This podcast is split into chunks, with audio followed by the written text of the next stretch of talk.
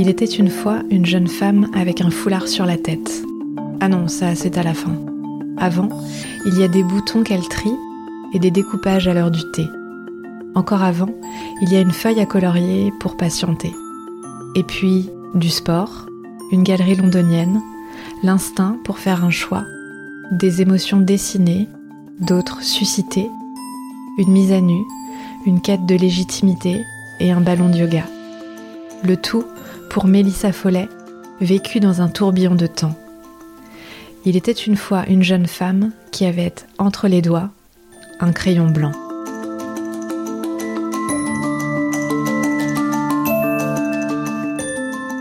Bienvenue dans Chamade, un podcast de conversation intime et étonnante pour faire palpiter votre vie. Je suis Marie Girardin Lépine, fondatrice de la Fantaisie Vagabonde, et un vendredi sur trois, je vous invite à la rencontre de faiseuses et de faiseurs de beau qui vivent le cœur battant. Vous venez? 1, 2, 3, plongez. Et si vous écoutez jusqu'à la fin, vous entendrez Mélissa se poser une question lancinante en forme de et si. Bonne écoute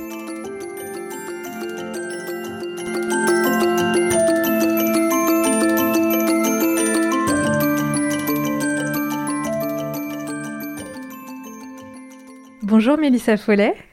Bonjour. Et bienvenue dans Chamade. Et bienvenue chez moi puisqu'on est euh, dans mon bureau. J'ai l'habitude maintenant euh, de commencer euh, chaque épisode par une présentation un peu décalée de, du faiseur ou de la faiseuse de beau que j'interviewe.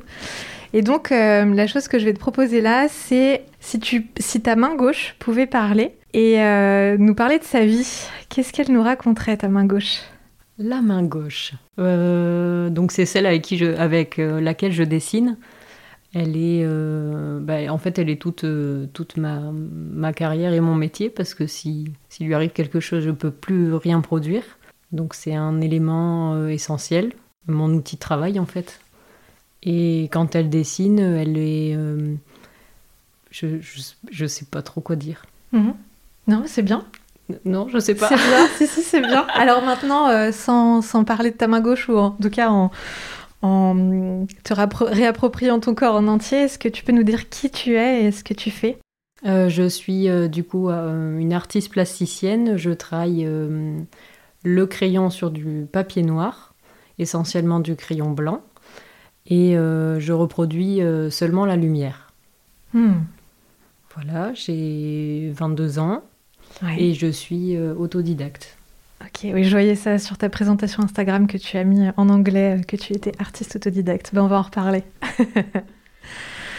Dans Chamad, il y a une question rituelle euh, que je pose euh, à mes invités, et donc je vais te la poser bien sûr. Qu'est-ce que c'est le beau pour toi? Le beau, pour moi, c'est une, émotion.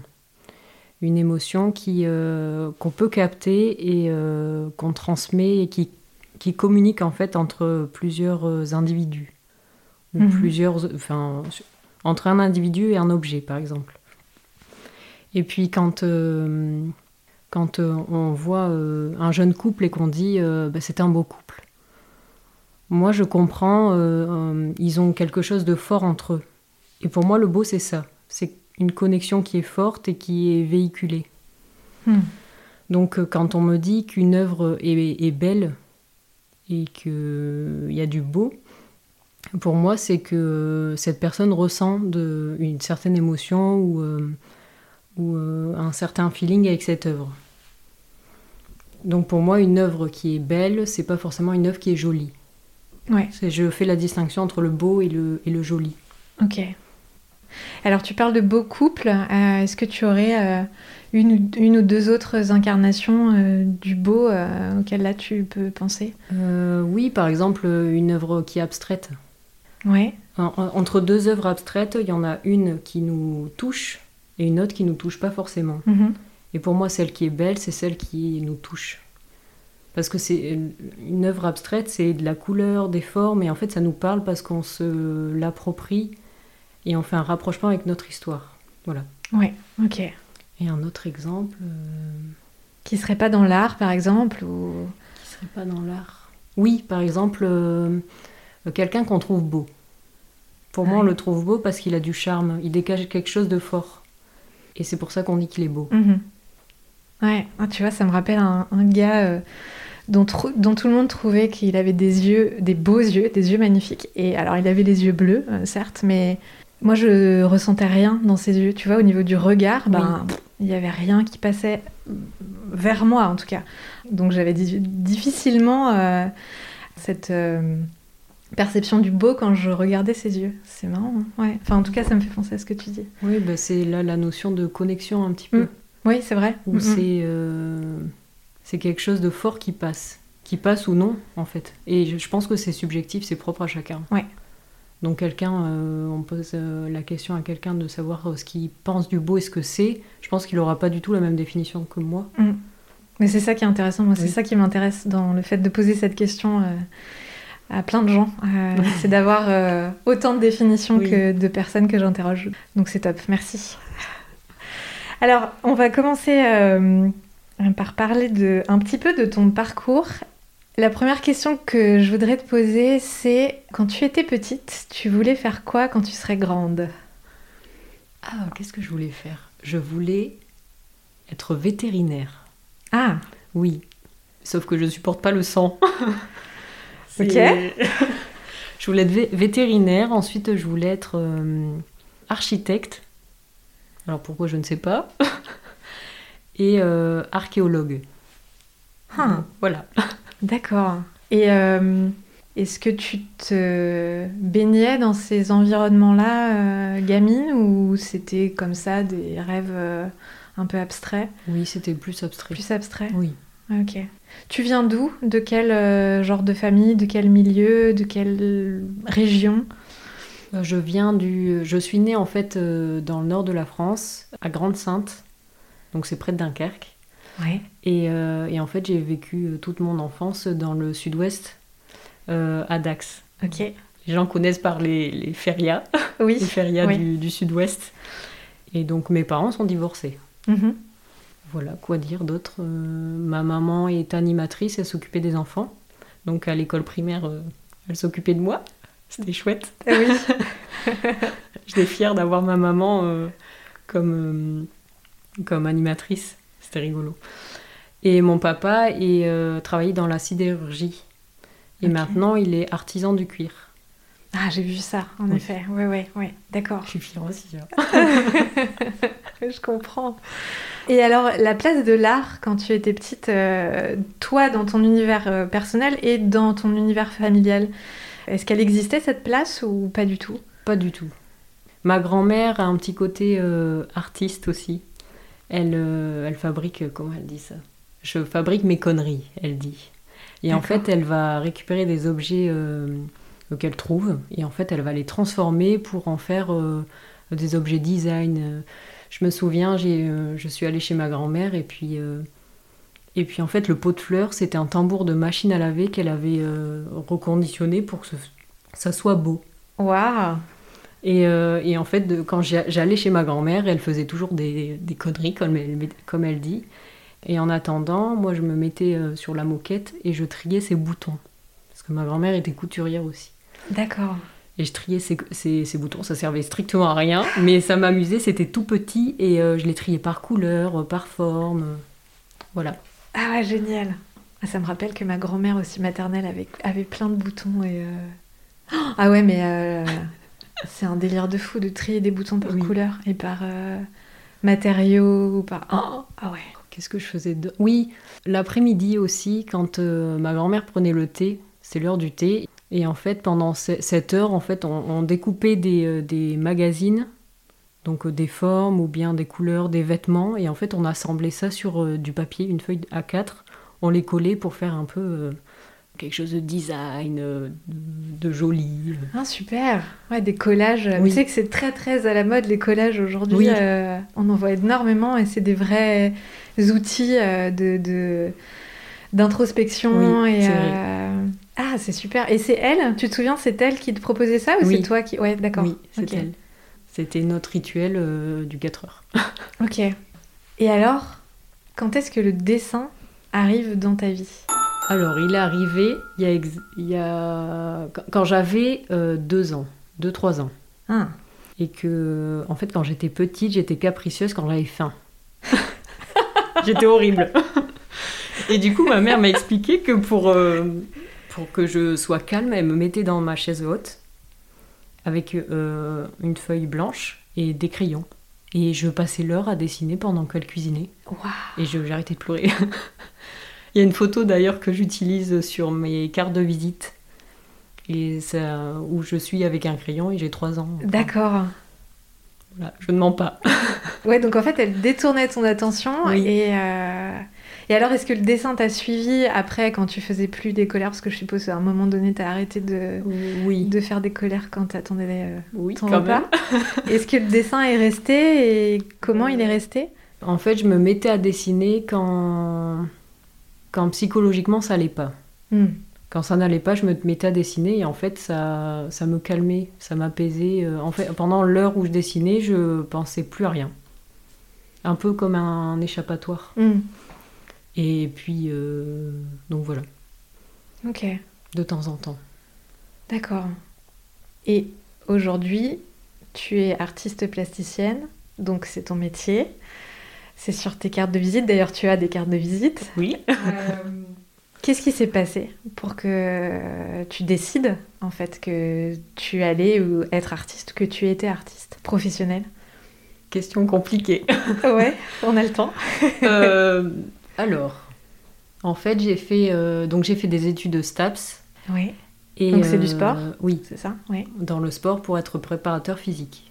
Ok. Donc j'ai fait euh, trois années et euh, c'était des années difficiles. Je me blessais souvent, euh, donc psychologiquement ça n'allait pas. Donc Mhm. euh, quand j'a- j'allais pas bien, je, je me mettais à dessiner. Et donc je publiais sur, sur les réseaux. Et puis un jour, une galerie de Londres me contacte par mail en m'expliquant que bah, elle aime beaucoup ce que je fais, mes nus justement. Mhm. Et elle me propose une exposition à Londres. Donc je me dis, c'est bizarre. Enfin, pourquoi, pourquoi moi? Enfin, Je comprenais pas.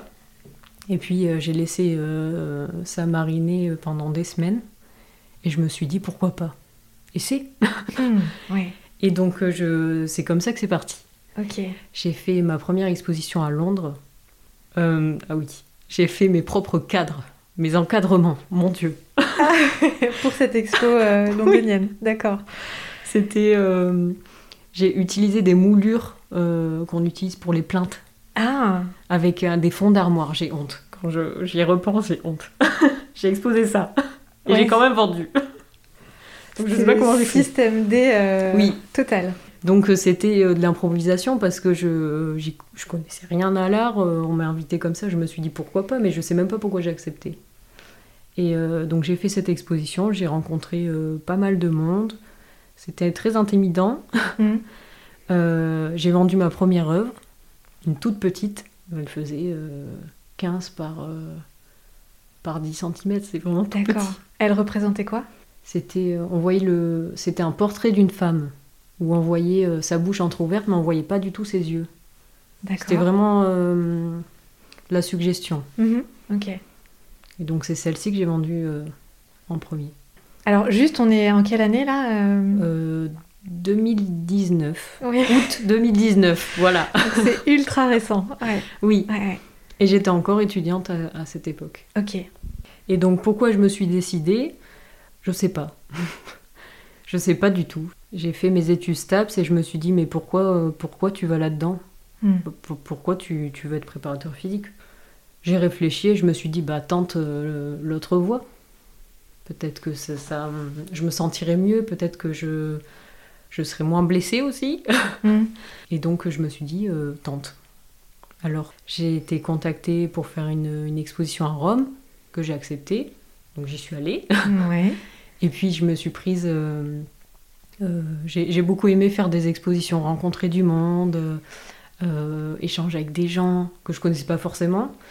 Et puis montrer mon travail. Enfin, c'est quelque chose quand même. C'est intimidant Ouais. Hmm. parce que c'est un peu se mettre à nu. Donc euh, c'est quelque chose.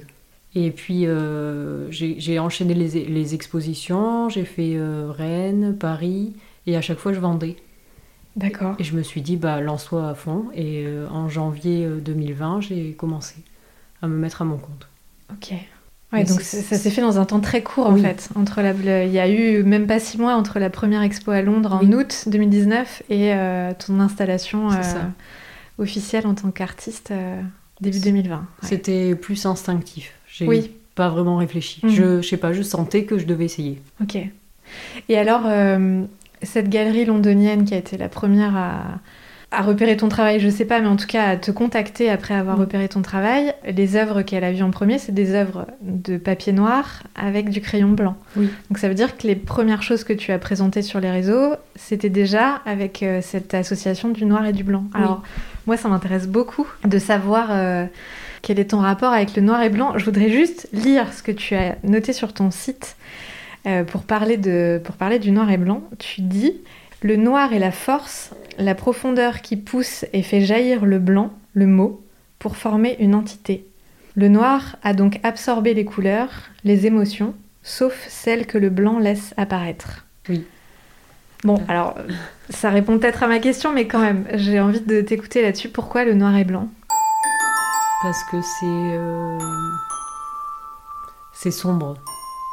J'ai l'impression que le fait de, faire de, l'art et de créer, ça me, ça libère mon côté sombre et en fait ça met en lumière une émotion. Hmm. C'est ça part de moi en fait. Le noir c'est quelque chose de, c'est quelque chose de très profond et de, fort et le, et c'est ce qui fait ressortir le blanc, c'est-à-dire la lumière. Donc le sujet est euh, à départ un peu noir et il va faire sortir euh, une seule émotion qu'il laisse entrevoir. Hmm. Ok. C'est l'idée. Donc ça, tu l'as réfléchi le jour où tu as, où as dû aller acheter du, des supports, donc du papier. Tu t'es... Comment... Enfin, j'essaie de t'imaginer, mais tu étais dans le rayon euh, du magasin de beaux-arts et tu avais le choix entre différents papiers et tu es allé euh, à l'intuition vers le noir ou alors déjà tu te disais, je veux... Enfin, tu vois, est-ce que tu avais déjà ce discours intérieur de euh, je veux révéler la lumière, les émotions. Non. Ça vient après l'explication. Alors, ouais, c'est plus instinctif. J'ai je, fait ça comme ça, et puis après j'ai compris pourquoi je faisais ça. Ouais, d'accord. Ok. Ok. Donc je je sais même plus pourquoi. je ne saurais pas répondre. Ok. Mais je, je pense que c'est souvent je faisais des insomnies quand j'étais encore en STAPS et sûrement que j'ai eu une illumination. Je me suis dit, euh, je vais faire sur du papier noir. Ah, d'accord. Et donc mhm. le lendemain, j'ai été acheter de quoi euh, essayer. Ok. Mais c'est. En fait, j'ai l'impression que tout a été euh, instinctif. Ouais. Et après, j'ai compris pourquoi je mhm. faisais ça. Mhm. Tu l'as compris toute seule ou tu as eu besoin. Ou, enfin, besoin, pas forcément, mais. les, les, retours que tu as reçus t'ont aidé à justement à, analyser, euh, expliquer euh, les choix intuitifs que tu avais faits? Oui, je pense que les gens guident. Oui. Je pense que ce que les gens euh, disent et ce qu'ils voient est à prendre en compte aussi parce que je pense que en fait on crée mais on ne sait pas vraiment pourquoi. Mm. C'est trop profond pour qu'on le, cerne mm. avant de créer. Mm. Et donc les, je pense que les gens sont des guides. Oui. Après il y a des choses à prendre à laisser mais... Et je pense que ça forge, on réfléchit et puis euh, à un moment on comprend. Moi je me souviens que quand on s'est rencontrés, euh, tu exposais euh, dans une petite galerie à Rennes et tu m'as posé une question qui m'a désarçonnée parce que j'ai pas du tout l'habitude de, qu'on me questionne en tant que spectatrice d'art tu m'as demandé euh, ce que je ressentais en regardant euh, une de tes œuvres. Et euh, je sentais que tu avais envie d'une réponse assez détaillée et assez fournie, ce que je crois t'avoir donné. Et donc, à ce moment-là, je me suis dit, ah ouais, c'est intéressant parce que j'ai pas été souvent en rapport avec des artistes qui étaient en demande active du retour de, du public. Tu disais tout à l'heure que c'était très intimidant d'être euh, face à ton public, et en même temps, tu, tu, tu, vas creuser quand tu, les, quand tu rencontres les gens. Euh, ce qu'ils perçoivent de ton travail. Donc, est-ce que tu te, enfin, tu, est-ce que cet inconfort justement, il est, tu le nourris par un peu plus d'inconfort en posant ces questions? Ouais, c'est ça. Tu, tu hoches la tête. oui, oui, c'est ça. c'est ça parce que ça me, ça me remet en question et ça me confronte à moi-même, à ce que je fais hmm. et au pourquoi du comment je le fais. Hmm.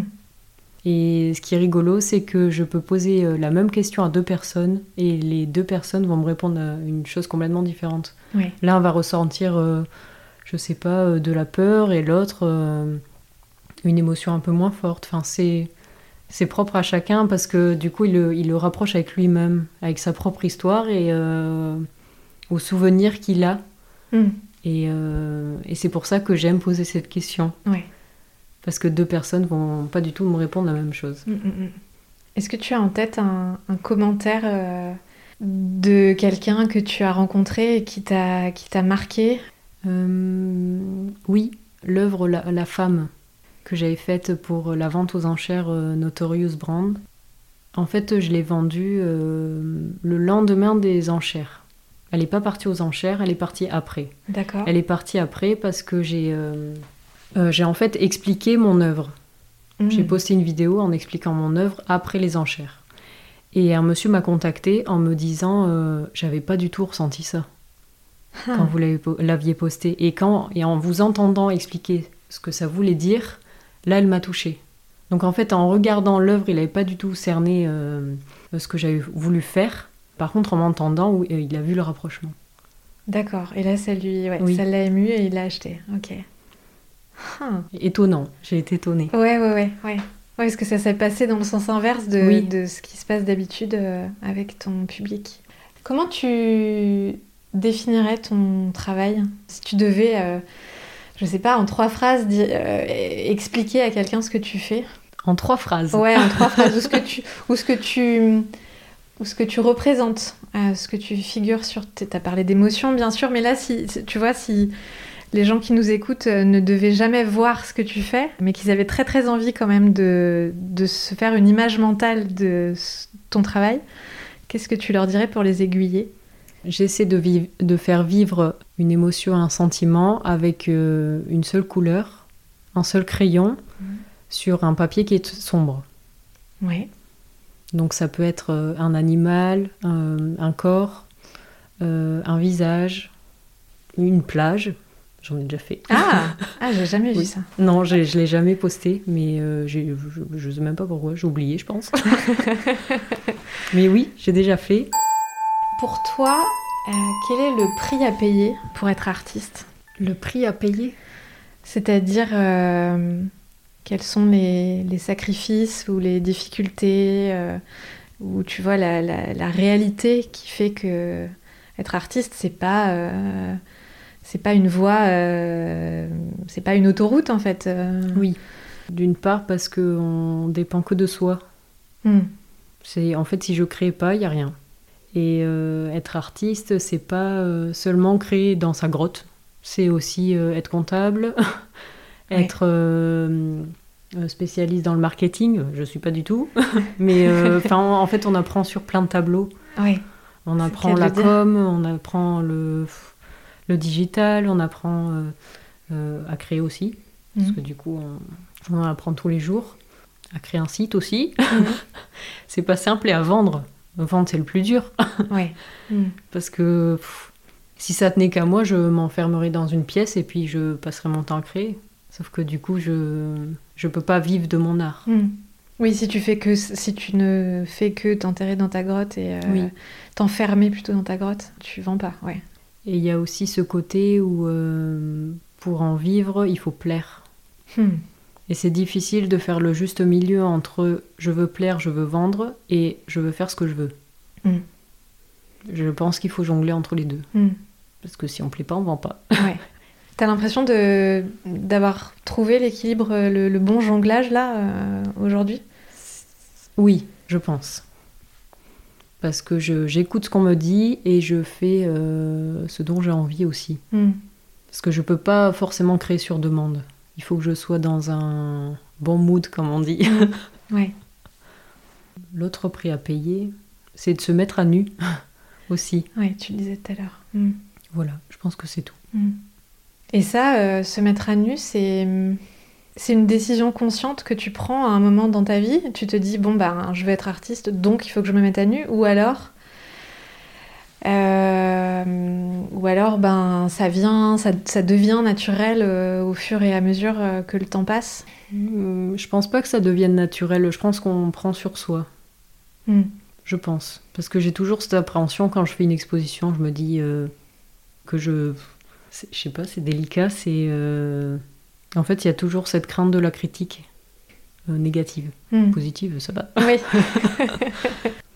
Euh, quand on est artiste, contrairement à un autre métier, je ne vais pas citer d'exemple, c'est pas le sujet, mais en fait, la critique négative, tu la prends personnellement parce que tu n'as pas le filtre de euh, bah, c'est mon métier, j'ai mis mon, costume pour aller travailler. Ouais, ouais. Donc là, c'est tu, tu, le ressens comme une attaque personnelle à ton identité? Oui. C'est ça? Et du coup, je me remets en question parce que j'ai pas du tout confiance en moi. Alors, euh, c'est. Hmm. Je la prends et je la bois, en fait. Hmm. Et du coup, c'est. Je pense que ça m'impacte dans mes créations euh, futures. Hmm. Et donc, c'est difficile de faire la part des choses entre ce que je dois prendre et ce que je dois vraiment laisser. Ouais. Ça, tu le. Tu t'entoures pour ça, pour euh, justement, tu t'entoures de gens pour t'aider à faire la part des choses et et à rebondir plus vite ou plus facilement quand, quand tu as un coup de mou euh, suite à une critique négative, par exemple? Euh, Oui. Ouais. Euh, je pense à mon copain qui m'épaule bah, mon quotidien mm. et qui sait justement faire la part des choses et m'apaiser vraiment. Mm. Me conseiller sur... Après, son avis est forcément biaisé parce que bah, il vit avec moi, donc c'est je il y a certaines choses que je prends, d'autres que je prends pas. Mm, mm. Ouais. Après, je suis aussi têtue, donc euh, il a beau dire ce qu'il veut. Euh, ça rentre dans une oreille, ça sort de l'autre. ouais. Ouais, mais ça veut dire que tu peux aussi être têtu face à des gens que tu connais pas et qui ont un, un mot malheureux ou qui sont pas super euh, bienveillants dans ce qu'ils disent. Tu, tu, tu, peux aussi. Je sais pas, est-ce que ça t'est arrivé non. de. Non je suis têtue avec les, personnes que je choisis, je pense. Ouais, ouais. Non, puis c'est hyper dur de tenir tête à quelqu'un qui juge ton travail en quelques secondes. Enfin, j'imagine que ça doit être. Euh, ah bah je me plie, je ne ah. dis rien. Ouais, ouais. Ça t'est arrivé souvent? Euh, Non. Hmm. Non, pas vraiment. Hmm. Des petites remarques, mais je. Ils ont peut-être raison, hein, donc je, je prends. Je, je note, mais euh, est-ce que j'en tiens compte? Je sais pas. Ouais je pense que je fais le tri. ouais, tant mieux, tant mieux. Quand est-ce que tu t'amuses le plus? Quand je m'amuse le plus? Quand je, je crée, je pense. Oui. Et euh, plus précisément, est-ce qu'il y a un, moment ou euh, un geste ou dans la création d'une œuvre? Quand je, j'ai compris que j'avais réussi cette œuvre. Hmm. C'est-à-dire que quand j'en commence une, il n'y a, rien du tout sur la feuille. Je commence et il y a un élément qui fait que je me dis, celle-là, je l'ai réussi. Je ne sais pas comment expliquer, mais par exemple, ça peut être euh, euh, l'œil de l'animal et du coup, euh, j'ai capté l'émotion. Et c'est là que je me dis, ça y est. Hmm. Et là, je m'éclate. mais juste la phase avant, je, je, suis stressée, je me dis, est-ce que euh, un peu le syndrome de l'imposteur. Ouais. je, où je me dis, euh, je vais pas y arriver, euh, je vais devoir la jeter, enfin ça va pas, je vais pas y arriver. Et donc je m'éclate à partir du moment où j'ai compris que j'avais réussi. Ok, ok. Et alors ce moment-là, il arrive jamais au, au même moment? Non, jamais. Est-ce que c'est, tu dirais que c'est souvent vers la fin C'est hyper aléatoire, ça peut être très vite? Ouais, ça, peut venir très vite dans la création d'une œuvre. Ok, ça c'est une super nouvelle. Et à l'inverse, une fois que tu as eu ce déclic, euh, est-ce que ça arrive que un coup de crayon, un trait soit le trait de trop et, euh, que ça foire? Non.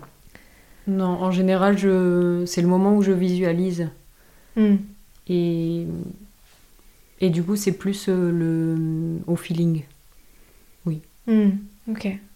Est-ce que tu arriverais à décrire ce qui se passe dans ton corps quand tu, quand tu atteins justement ce niveau d'éclate, euh, une fois que tu as eu le déclic et que ça y est, tu sais que tu es sur la bonne voie? Euh, En général, quand je crée, je mets de la musique. D'accord. Et donc, euh, tout le temps avant ce moment-là où je me dis que j'ai réussi, je reste assise, je bouge pas. Je bouge quasiment pas, je suis hyper concentrée. À partir du moment où j'ai capté ce moment, alors là, je danse, je fais, je fais n'importe quoi. Ah, génial Parce que je, je, suis à l'aise et puis euh, je me dis, c'est bon, c'est bon, maintenant tout roule. Ah ouais, et donc le reste de l'œuvre se fait en musique Oui. et en mouvement en fait. Voilà, c'est Ouais, ça. D'accord. Je vais danser. euh, et souvent, je suis sur un, je dessine sur un Swiss ball. C'est un gros ballon euh, énorme et en fait, c'est. Euh, D'ailleurs, les femmes enceintes font des exercices dessus. Oui, c'est les, les ballons de yoga en fait. Oui, c'est ça. Oui, oui, ouais, je vois très bien. Mm. Et euh, sauf qu'à la base, euh, je l'utilisais pour faire du sport et je me suis dit euh, pourquoi pas dessiner dessus. Ah, Et donc, je bouge tout le temps. Enfin, je, je m'éclate. Ah, d'accord. Je, je trouve ça super intéressant la différence qu'il peut y avoir entre dans la création d'une œuvre entre le avant le moment pivot et après le moment pivot dans dans, dans ce qui se passe euh, en toi en fait et Oui. ce qui ensuite jaillit sur le papier. Euh, et alors une œuvre elle, elle sort de toi en d'un coup où tu y travailles pendant des jours, des semaines, tu y reviens, tu... Enfin, tu vois, comment ça se passe ton processus créatif? Euh, avant de créer? Non, pendant que tu crées. Pendant. En fait, dès que je commence une œuvre, il faut que je la finisse. C'est-à-dire que je peux pas commencer deux œuvres en même temps Ah, parce que j'ai l'impression que mon esprit se perd. D'accord. Et donc, dès que je commence une œuvre, même si ça dure 4-5 jours, euh, euh, 10 jours, je, il faut que je passe les 10 jours sur cette œuvre. Ok. Je peux pas faire autre chose en même temps, j'ai l'impression que de, de me perdre Hmm. et de me dire euh, qu'à partir du moment pivot, justement, ça, ça, va, ça va dégringoler. euh, c'est peut-être psychologique et pas du tout vrai, mais je, je fonctionne comme ça. Ouais, d'accord. Ok. Et alors, euh, avant le, le- la création, euh, qu'est-ce qui se passe justement? Comment tu... Comment te viennent les idées euh, de, tes, de tes sujets? Souvent, c'est dans mon sommeil, Ah qui n'est pas un sommeil du coup. Oui C'est je, je dors pas très bien. Dès que j'ai une idée, après, impossible de me rendormir, c'est le lendemain, il faut que je sorte cette idée. D'accord. Donc ça peut être parce que, euh, je sais pas, j'ai vu euh, euh, une émotion dans un film qui m'a hyper touchée, ou bien euh, euh, un animal qui me plaît, j'aimerais ressortir, faire ressortir une émotion particulière, ou bien je, ça dépend de mon humeur aussi. Donc Voilà. Hmm, Ok. Ouais, donc en général, c'est des fulgurances nocturnes Oui. et, qui prennent vie Oui. le lendemain matin, à, par- à partir du lendemain matin. Oui. Ouais, Ok. C'est ça.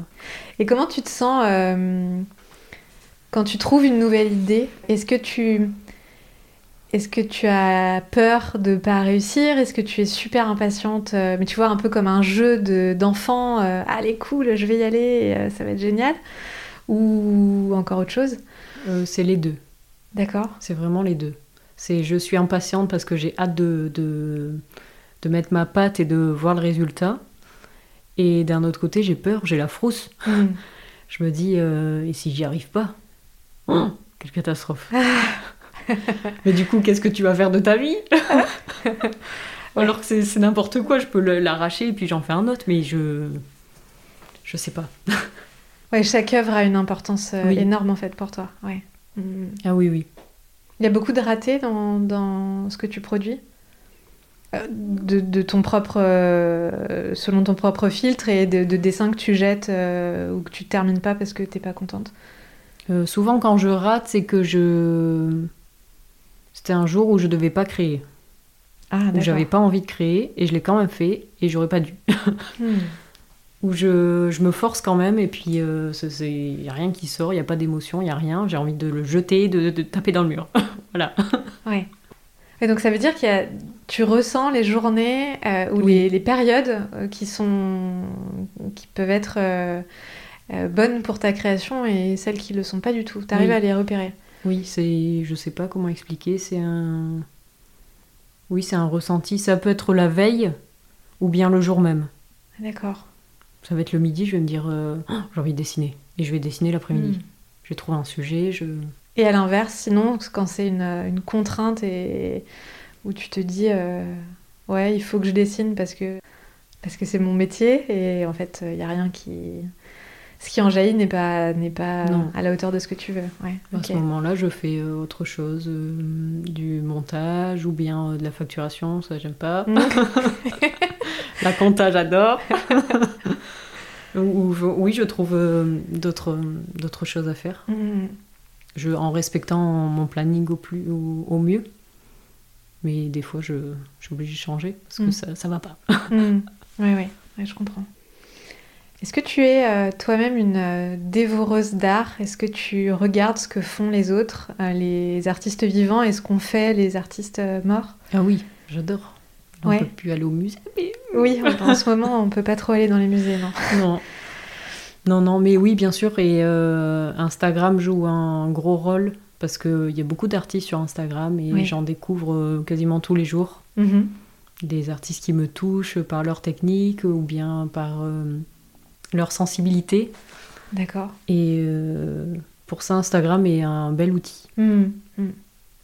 Et tu le fais pour, pour t'évader ou pour au contraire affiner ton œil et toi te donner des idées pour tes propres, pour ton propre art euh, perso Hum, Pas forcément pour moi, mais c'est plus pour euh, rencontrer euh, d'autres artistes Mm. et savoir un peu euh, bah, comment est leur quotidien. Est-ce que, euh, est-ce que euh, je suis normale?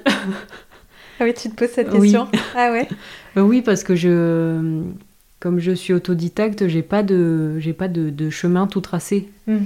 Et du coup, je me dis, est-ce que c'est comme ça qu'on fait? Parce qu'il y y a forcément des règles et peut-être qu'il y a certaines choses que j'ignore.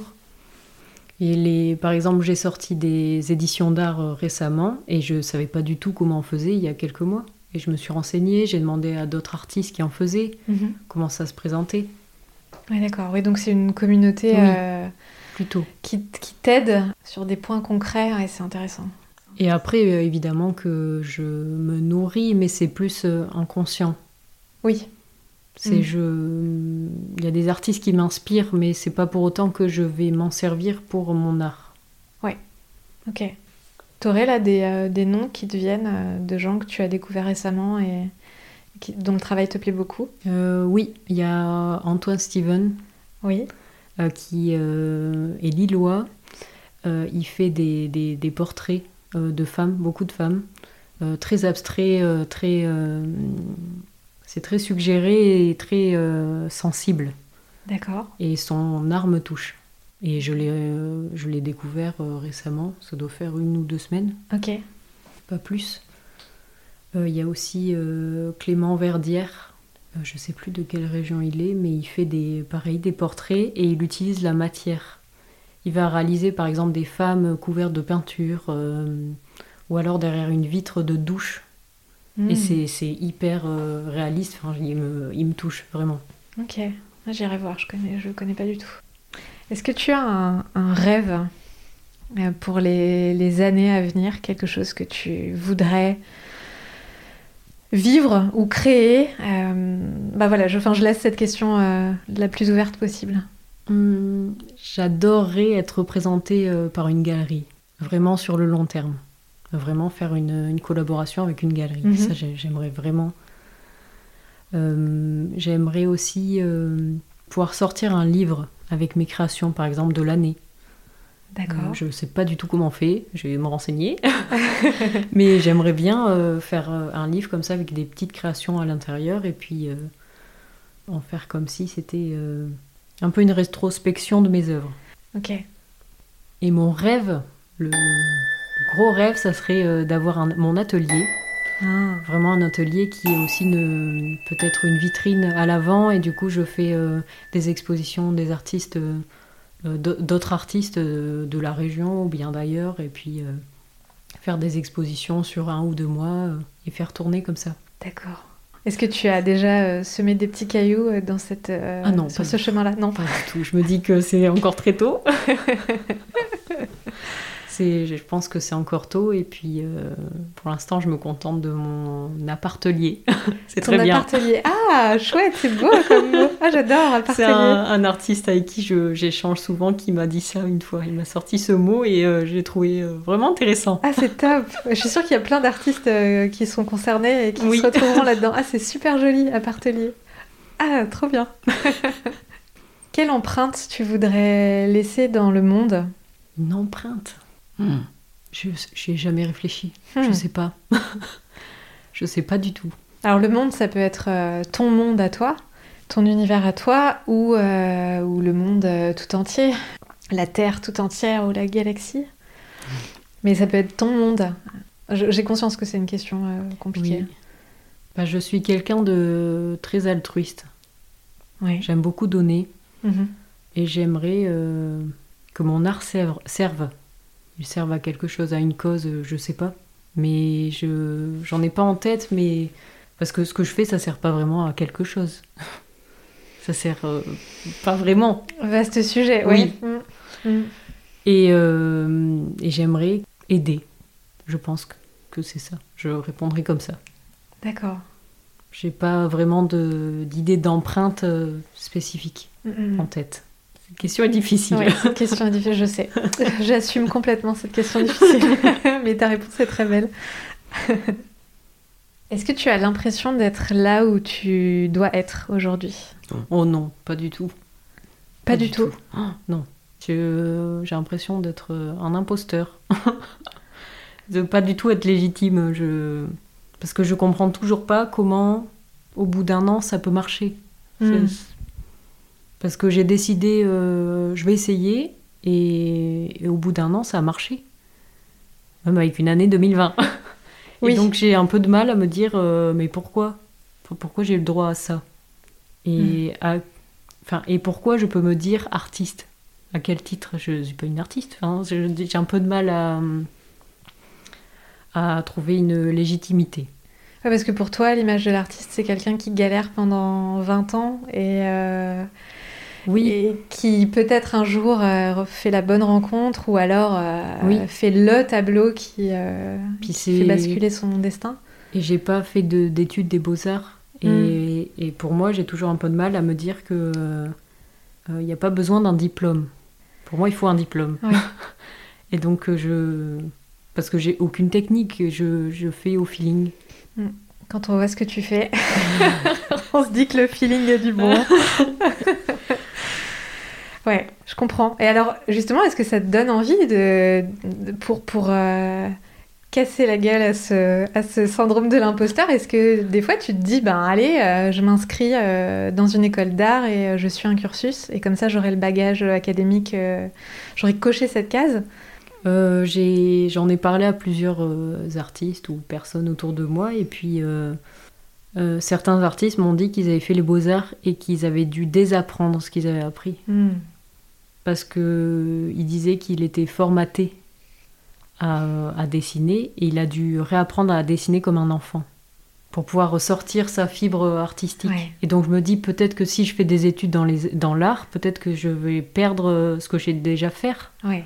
et non pas le perfectionner. Hmm. Donc je je sais pas.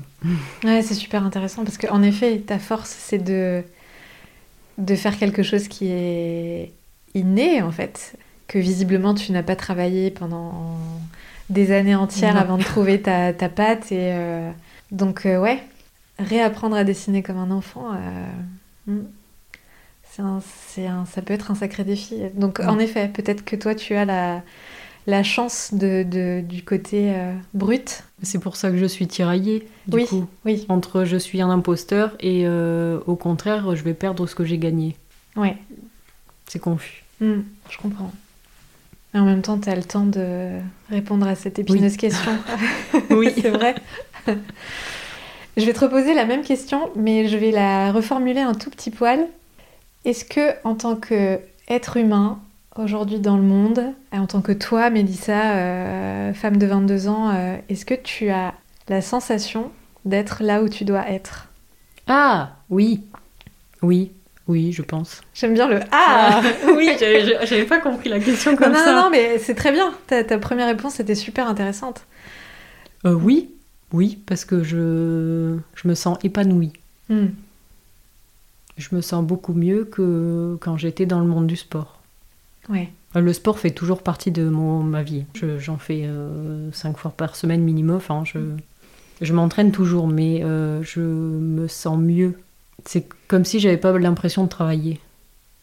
C'est Mm. mon métier, mais ça l'est pas vraiment parce Mm. que je passe mon temps à m'amuser.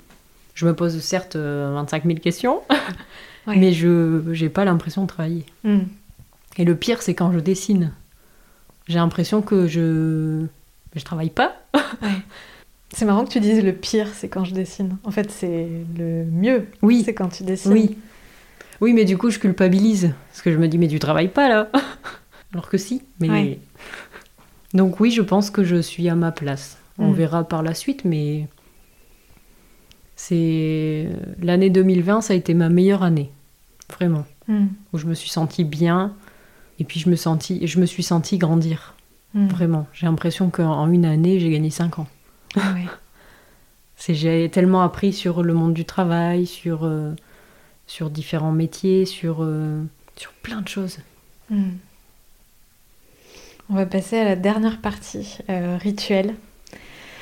Tu as choisi euh, une œuvre Oui. euh, de ta création et euh, je vais t'inviter à nous la raconter. Et tu peux commencer par Il était une fois, si tu veux, sauf si ça te Oui. bloque dans ton, Non, dans récit.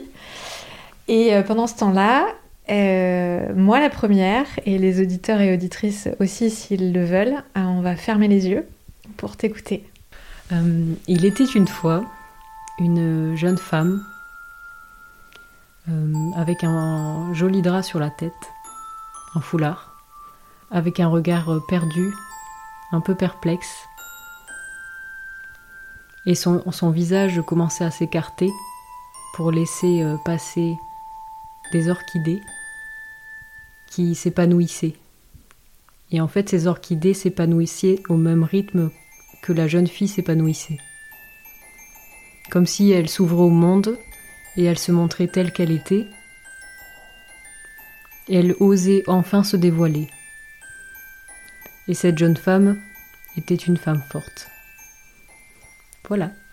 C'est tout. Mmh, génial. Merci beaucoup, Mélissa Follet. Euh, merci d'être euh, venue euh, dans Chamade. Et euh, à très bientôt. Oui. Merci à la fantaisie vagabonde de m'avoir euh, accueillie. Merci à Marie. Un très grand plaisir. Oui. À bientôt, Mélissa. Partagez.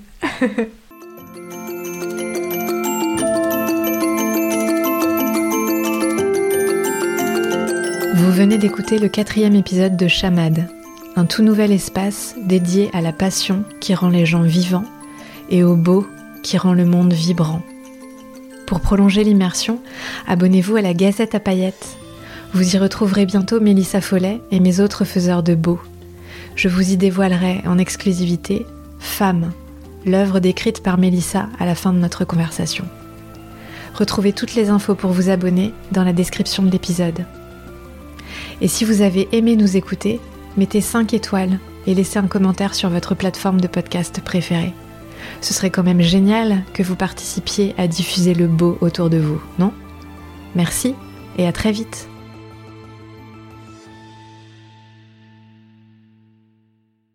Quand j'ai passé mon bac, euh, j'avais pris option euh, art plastique.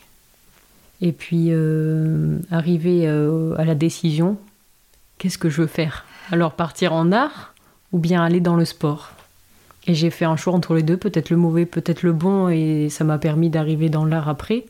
Je sais pas, mais j'ai toujours été tiraillée entre le sport et l'art. Et là encore maintenant, je me pose toujours la question, et si tu avais continué STAPS Qu'est-ce que tu feras aujourd'hui? Peut-être que tu feras autre chose. Est-ce que tu as fait le bon choix? Je sais pas. Mais je pense que toute ma vie, ça sera ça. Je serai entre les deux.